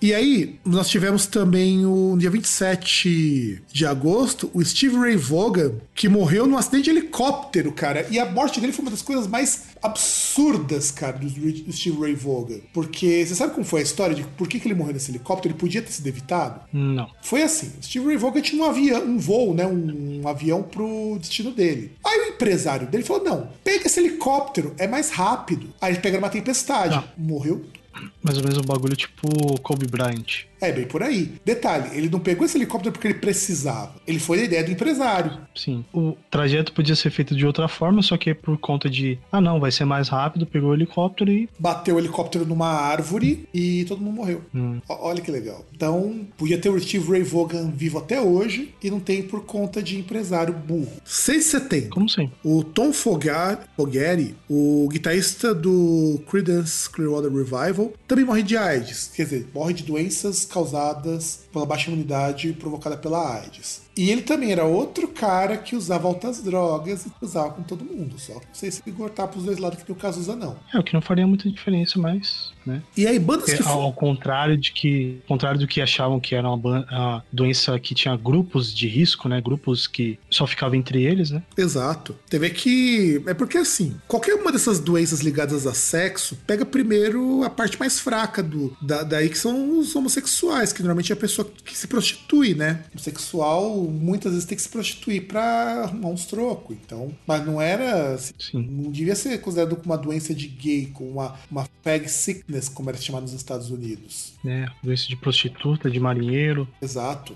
De marinheiro é escorbuto, quando o cara não consome umas laranjas. Não, não, mas diziam também, mas diziam também que era de marinheiro, né? Porque marinheiro tá lá, vai passando é, uma temporada assim em locais diferentes, fora de casa, é, solitário, tá em outras partes do mundo. Aí vai lá, chega num porto, numa cidade nova, conhece as, as programadoras. Conhece uns brother também. Sim. faz num bucaque no navio, tudo certinho, certinho. Bandas que foram formadas nessa época. O Anathema, pertence ao que a gente chama da grande trindade do doom metal inglês. O At The Gates, a primeira banda de death metal melódico da história. O Body Count é formado pelo Ice-T, que também estava em carreira solo, depois que ele saiu do NWA, saiu por treta. O Converge, o Fear Factory, o Follow For Now, o In Flames, veja só, é formado em 1990. O Crisium, a banda é formada quando os caras vêm aqui pra São Paulo, se eu não estou enganado. O Lost Horizon, o Marilyn Manson, começa em 1990. O Dying Bride, que é a segunda banda do, da trindade do Doom Metal inglês. O Opeth, o Stone Temple Pilots, o Nightfall e o Tool. Então o que a gente percebe? Muitas coisas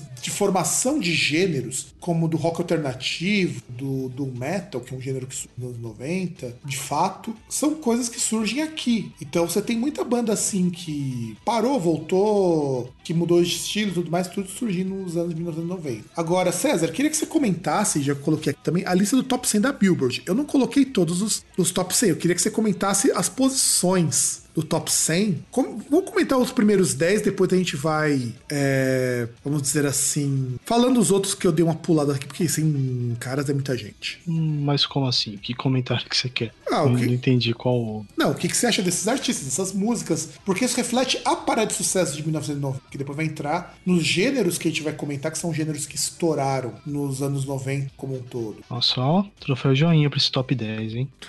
Phil Collins, cara. Phil Collins. Não, vamos começar pelo Wilson Phillips, que nem acho que ninguém mais conhece hoje. Não faço ideia quem seja. Porque a gente tem o Wilson Phillips, que é um grupo de garotas. Não faço ideia. Percebe, percebe que continua sendo um negócio totalmente obscuro. Pois é, que durou até 93, depois voltou em 2004 com a Carrie, Karen Wilson, o Andy Wilson e a Sheena Phillips. É Era um grupo de pop. Acho que se você ver as fotos, você talvez lembre delas. Que só tem um single que é Hold On. Cara, Hold On, que eu lembro só. Ah, não, puta que bosta. Agora lembrei daquela música do Médicos Sem Fronteiras, Então. do R.E.M. não, que merda. Aí você tem. Olha bem o segundo lugar, que eu acho que o segundo lugar é interessante. Não, não é interessante, não. Roxette, It Must Have Been Love, Nossa. foi a, música, foi a segunda música mais tocada do ano. Puta que o pariu. Porque você tem alguma coisa contra o Roxette? Eu tenho tudo contra, cara. Música horrível. Tá, tá, a música não é horrível, mas eu. Desculpa. Você tem o Roxette. Aliás, o Roxette, estando na 100 mais nesse ano, eu acho até impressionante, comparando com o que a gente vai ver abaixo deles, que são pessoas que eu julgava, vamos dizer assim, que tivesse conseguido um destaque maior. Aí você tem em terceiro lugar, esse que é um grande clássico, cara, da Sinead O'Connor, Nothing Compares to You. Que inclusive na versão do Dinheiro Preto ficou uma bosta. É, não que o original seja muito melhor, mas mas essa, essa canção foi um grande marco, realmente. Não, não vou nem, nem zoar, porque realmente a música é extremamente importante. Não, eu acho Nothing Compares to You muito, muito interessante como música, porque é a primeira grande música da Sinella O'Connor. Aí você tem um grupo de R&B, puta, pior que eu fui ver depois e eu lembrei que eu vi muito isso aí na MTV, o Bill B. DeVoe, que é um grupo também que só fez sucesso com uma música, e que até hoje, por que pareça, que é com a música Poison. Aí, vamos começar com os grandes sucessos. Em quinto lugar ficou Vogue da Madonna, o que me impressionou muito. Madonna não ter pego primeiro, sabe? Sim. Considerando Não, que isso e é uma música também que tocou pra caralho. Então, essa música é de 89, nós comentamos no programa anterior, 89, e que fez muito sucesso nos anos 19- 1990. Então tá em quinto lugar. Aí você Sim. tem a Mariah Carey, Version of Love, em sexto. E aí você tem o que o César já destacou, que é o Phil Collins. Que puta que pariu, cara. Ou mau gosto do caralho. Outra banda lançou Horon também, que é o En Vogue. Outra banda que, mano, tinha um amigo que ouvia muito essa música, achava porra. Pergunta, a música é a mesma ou não, né? Não, não é. Só o título que é igual, porque o é, do En Vogue, inclusive, é uma banda de mais pelo lado assim, pop. Aí o Bill Wildo, famoso Bill Wildo, lançando Cradle of Love. Famoso sopla gringo. É, é o supla gringo, verdade. Sabe, cara, e eu acho que tinha tanta música mais legal do Billy Idol pra ter entrado nas paradas. Cradle of Love. É, realmente, música é chatinha. Bom, mas pelo menos não é. Não lembro se foi, foi na mesma época, pelo menos não é Eyes Without a Face, né? É verdade, cara, é verdade. Eyes Without a Face é uma música do R.E.M. que deu errado. Nossa sim. Em décimo lugar, Blaze of Glory do, do, do Bom Jovem. É, aquele momento que o bom jovem já mostrava assim que ia virar, já tava percebendo que ia virar um tiozão, é aquele crossover dele com dele que ele falou: "Não, e se eu fizer hard rock com country?" Inclusive no visual, aquela calça selada a vácuo, né? Sim. Cara, pior que eu olho pra aquilo ali, eu vejo o clipe do Bon Jovi, até pra poder fazer resenha, a parte da pauta e tudo mais, ele não parece muito aquele visual do MacGyver, cara. Deixa eu buscar aqui, só um Com, com aquela, muito com aquele jeito de cowboyzão e tudo mais. Eu ia comentar um negócio porque eu já vi aqui o, uma cena aqui do vídeo, tá ligado? E, e surgiu já, já ia surgir um comentário muito errado. Então, deixa eu, deixa eu reformular aqui porque tem os. Nossa, que isso aqui? Pôster de, de show? Deixa eu ver isso aqui. Nossa. Ah, não, puta. Que, é que foi trilha sonora de, de filme, essa porra. Sim, do Top Gun. Não, de outro filme. Não foi Top Gun? Foi qual? Não, tem aqui, ó. Aqui, Blaze of Glory, pá. Billy the Kid. Porra, filme. Vamos ver. Que, aliás, cara, por incrível que pareça... Young Guns, é, Jovens de para Morrer. Young Guns 2. Ah, tá, Young Guns. Que tinha Emílio Esteves. Que, aliás, é um baita de um filme, cara. É um, ba- é um baita de um filme sessão da tarde, cara. É muito bom esse filme. Eu, eu não me recordo, eu devo ter visto, mas não me recordo do filme. Aí, vamos pular algumas posições. Em 13 terceiro, você tem o Pump It Up The Jam do Technotronic, que é quando o techno belga chega na- nos Estados Unidos. Porque você tinha uma cena eletrônica na Europa, assim, correndo muito mais distante de todo, toda a cena americana e tudo mais. E aí chega Pump Up The Jam, que aqui no Brasil virou Poperô, em 13 terceira. Aí você tem a Paula Abdul, que eu nem, nem imaginava que ela era tão velha assim. Compôs esta track. Aí você vai ter Janet Jackson, várias posições nessa lista.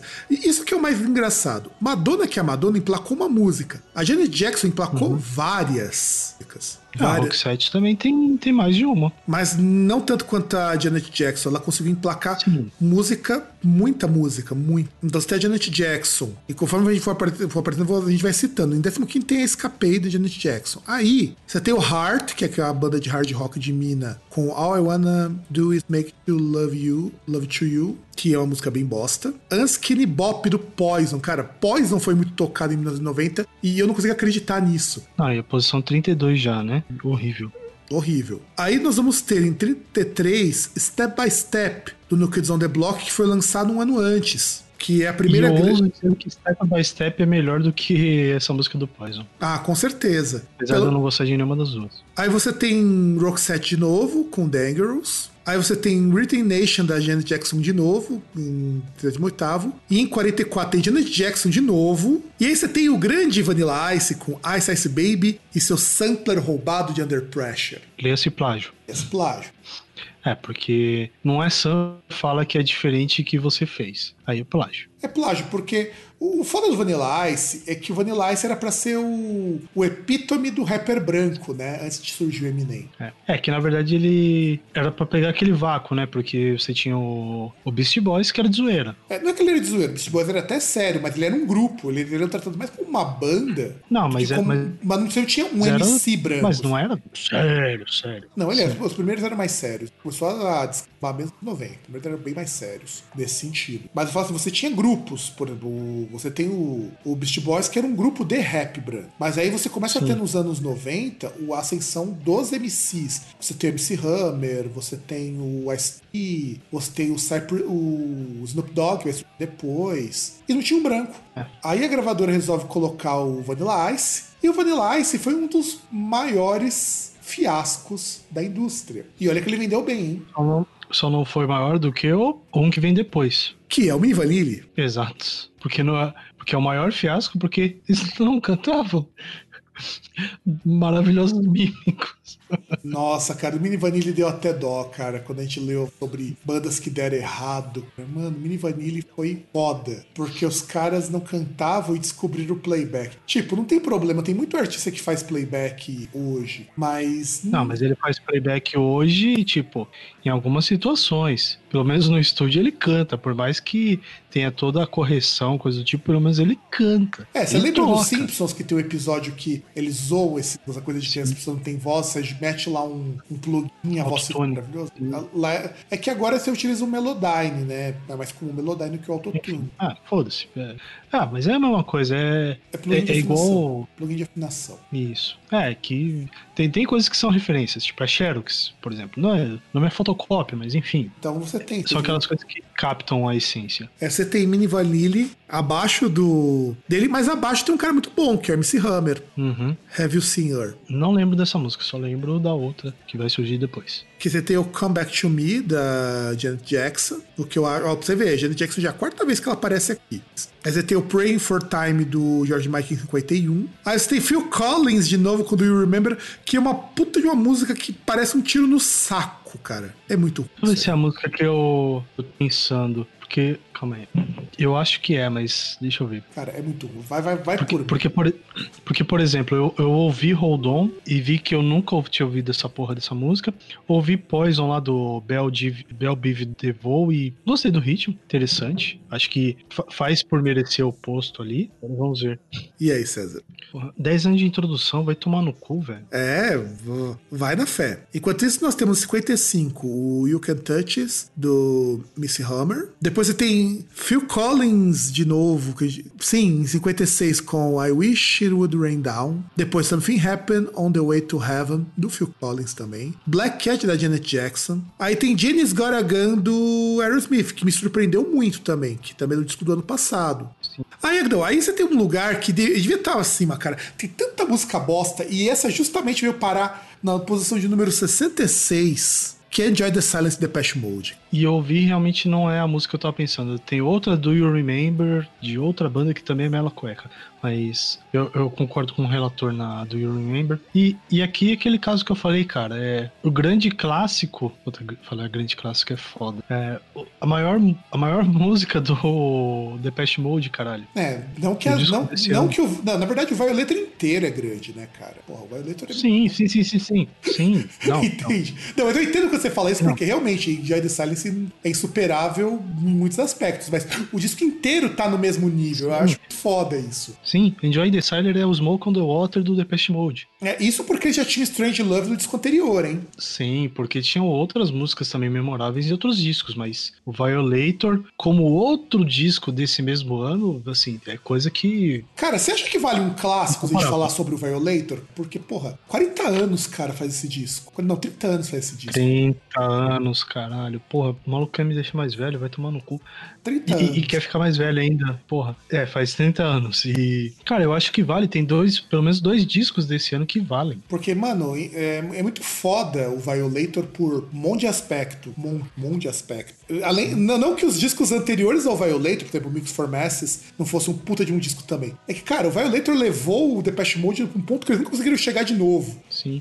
É, é, é aquele disco de música eletrônica, mais ou menos assim, que um roqueiro pode chegar e falar que gosta sem, sem sentir vergonha, batendo no peito, né? Ou pelo menos era o que eles achavam na época, né? Não, e o, o Violator, como o disco do Depeche Mode, vai estar nessa lista aqui também, por- porque eu tô desse ano. Mas, Sim. cara, é, é um disco que tem crítica social, meu. E elas são pesadas, pô. Você pega Enjoy the Silence, você pega Policy of Truth. Cara, é pesado. O negócio é pesado. Eles já criticavam a supervigilância dos governos antes de ser modinha. Sim. Antes de ter tecnologia pra ter uma super vigilância. Pois é, cara. Fala, fala de patrulhamento ideológico, fala sobre você ter que se acomodar. O Silence é sobre uma música sobre acomodação. Cara, é, é um disco maravilhoso, cara. É, Personal Jesus, cara. Per- não, Personal Jesus faz muito black metal chorar, que é muito mais crítico a, a questão de religião, a Question of, of- a Question of Lust também.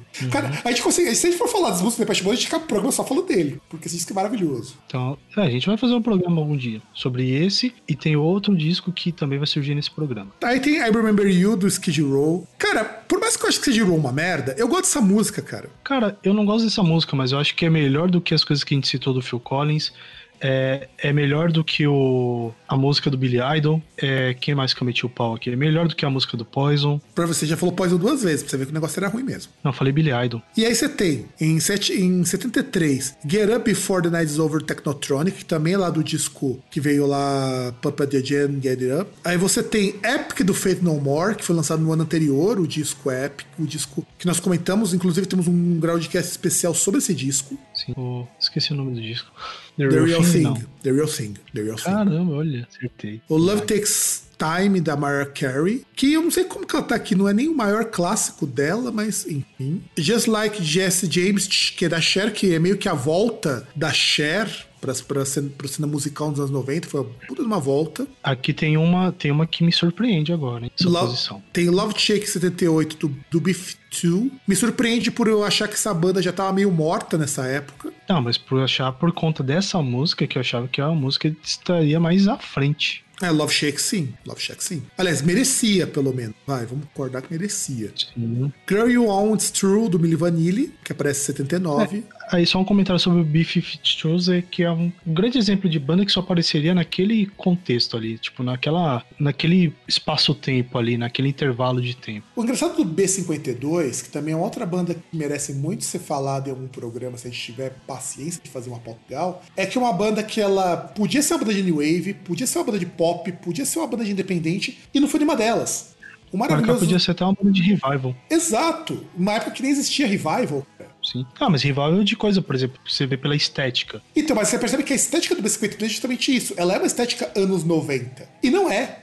Não, então, mas, mas você vê, por exemplo, você pega algumas coisas, tentavam lá uma estética, talvez assim, década de 50, 60, mas só não tinha nada a ver com isso. E não, e não era também, você percebia que era um choque. Sabe que a primeira vez que eu vi- ouvi B52, eu lembrava do Divo. O, o- jeitão, sabe, de você ver estética e música provocando choque. Sim. Lembrava o Divo. E era muito bom, porque era um som super pop, cara, mas era uma coisa que se você olhava, dava um, um incômodo que era interessantíssimo, cara. O B52 conseguia fazer. A música em si era uma música meio bem cara de anos 90 mesmo. Mas também não era. É, é- é um tipo um anátema isso daí. É muito foda de você imaginar que isso é muito distoante. E isso era legal do B52. Eu achava muito legal, muito legal isso. Tanto que depois de um tempo eles ficaram nas paradas alternativas, o que faz muito mais sentido. Aí você tem o que a gente tinha falado do Girl You Know It's True de 79 do Milli Vanilli. Aí você tem New Kids on the Block com This One for the Children. Em 91, você tem Aerosmith com What It Takes. E agora 92, cara, eu gostaria que você comentasse, mano, do grande clássico do Kiss desmascarado. Sim, é que foi o último disco com o. Ah, esqueci o nome do baterista, Eric Kerr. É, é Carr. Eric Carr, Eric Carr que, que faleceu pouco depois. Não lembro nem por que, que ele faleceu, mas enfim. Que é. Nossa, cara. Forever. Não vou falar, eu vou falar, eu gosto da música, mas, cara. Cara, essa música é muito ruim. Eu, eu, Pior, eu pior, pior, pior que eu escuto, cara, quando tá tocando, até escuto, cara, mas eu acho ela muito ruim. Eu, eu- gosto, cara, mas eu não tenho argumentos, eu não consigo defender essa música. Não, O Kiss Unmasked não precisa de argumentos. Ele já é, ele é tão ruim, tão bizarro, tão tosco, que você que ele próprio se defende por ser tão ruim. Mano, é muito ruim isso. É, é tipo a pessoa que escuta, sei lá, vai escutar Skid Row. Não tem muito o que defender, cara. Ruim pra caralho. Ah, mas é aquele negócio, eu já, já afirmei aqui várias vezes e eu reafirmo. Você tem todo o direito de gostar de música ruim. Não tem nenhum problema com isso. Exato, não, mas Forever é assim, Eu eu, acho, eu acho que o Forever.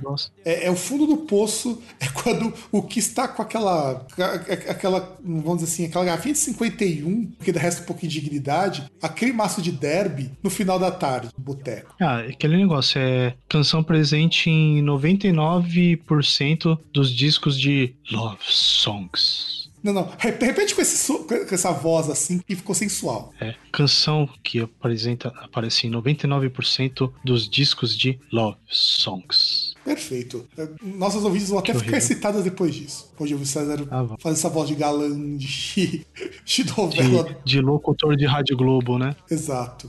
Tipo ele correia, né? E aí, no penúltimo lugar, em 96. Penúltimo não, né? Penúltimo na nossa lista, porque nós não pegamos todos os 100. Tem o Without do Motley Crue, e é dispensável. E Thieves in the Temple, do Prince. Que, aliás, o Prince é uma época que ele tava numa crise de identidade meio louco. Quando que ele não estava? Agora que ele tá morto. Sim. É verdade, agora ele tem uma identidade definida que não tem como se alterar. Exatamente, agora. Cara, a gente já gravou muito desse programa. Vamos deixar pra falar sobre os discos e os estilos na semana que vem, né? Ou no nosso próximo programa que sair. E passa os recados pro nosso ouvintão, César. Bom, você pode nos encontrar ali Facebook, em Groundcast. Você pode só buscar por Groundcast, você vai encontrar ali, tem as postagens, tudo aquilo que aparece no site, é, notificação quando tem episódios, nosso site groundcast.com.br. Se você pode comentar ali nos posts, nos textos, nos episódios. Inclusive, faz tempo que eu não vejo se tem comentários, a gente deveria até se tiver com- comentá-los alguma vez, mas enfim. Lembrar dos nossos amigos aí, o Zé do Desemprego, espero que você esteja bem. Se precisar, espero que você este- tenha conseguido é, o auxílio aí do governo, tá? Se você continuar desempregado. Se bem que a essas horas, da última vez que a gente leu o seu comentário, se você ainda estiver desempregado, né, talvez você esteja junto com o Prince.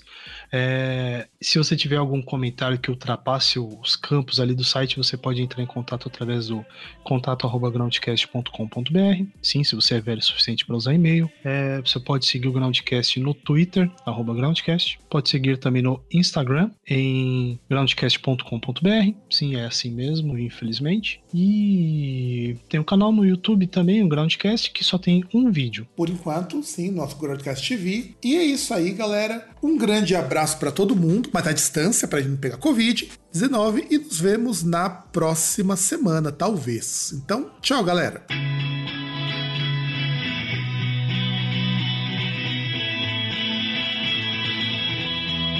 First you look so strong, then you away.